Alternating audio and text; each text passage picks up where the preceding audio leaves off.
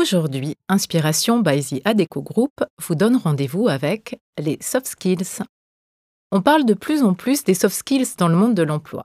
Mais qui sont ces nouvelles venues qui bousculent les normes, notamment celles du recrutement?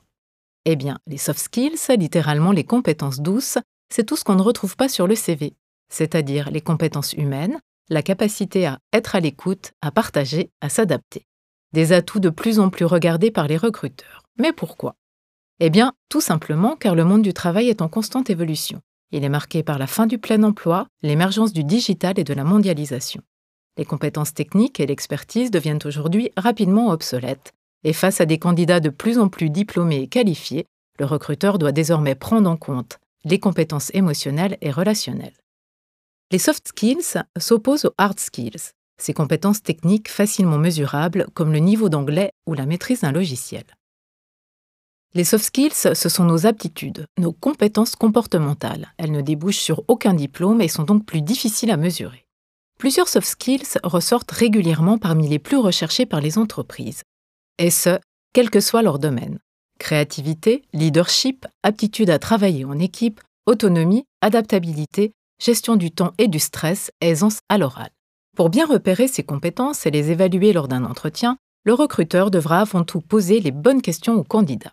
Il devra être curieux de sa personnalité, lui faire raconter des expériences professionnelles vécues, bonnes ou mauvaises. On oublie donc le célèbre trois qualités, trois défauts, encore trop utilisé dans les entretiens d'embauche qui débouchent sur des réponses standardisées et peu exploitables.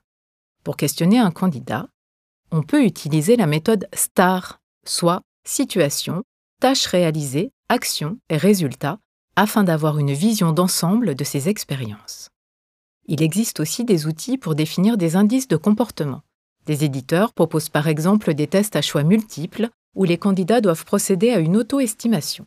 Cela dégage des traits de personnalité et sert de base pour échanger à l'oral et conduire l'entretien. Ces outils sont utilisés dans le cadre des recrutements sans CV actuellement expérimentés au sein de Ziadeco Group. Le principe est simple. Dans un premier temps, le diagnostic de poste et les compétences nécessaires sont énoncés. Puis, le recrutement s'effectue sur la base de tests de personnalité et d'une mise en situation professionnelle. Cette méthode est par exemple testée dans plusieurs domaines, les métiers de la vente ou de la relation client. Les qualités humaines y sont plus déterminantes que les compétences techniques.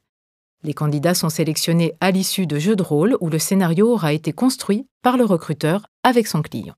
Concrètement, on va par exemple leur demander de répondre à un client mécontent qui souhaite se désabonner d'un service. Le candidat devra le convaincre de rester tout en lui vendant une prestation supplémentaire. Il devra ainsi faire preuve d'écoute, d'empathie, de ténacité et de persuasion. Autant dire que les soft skills sont l'avenir devant elles.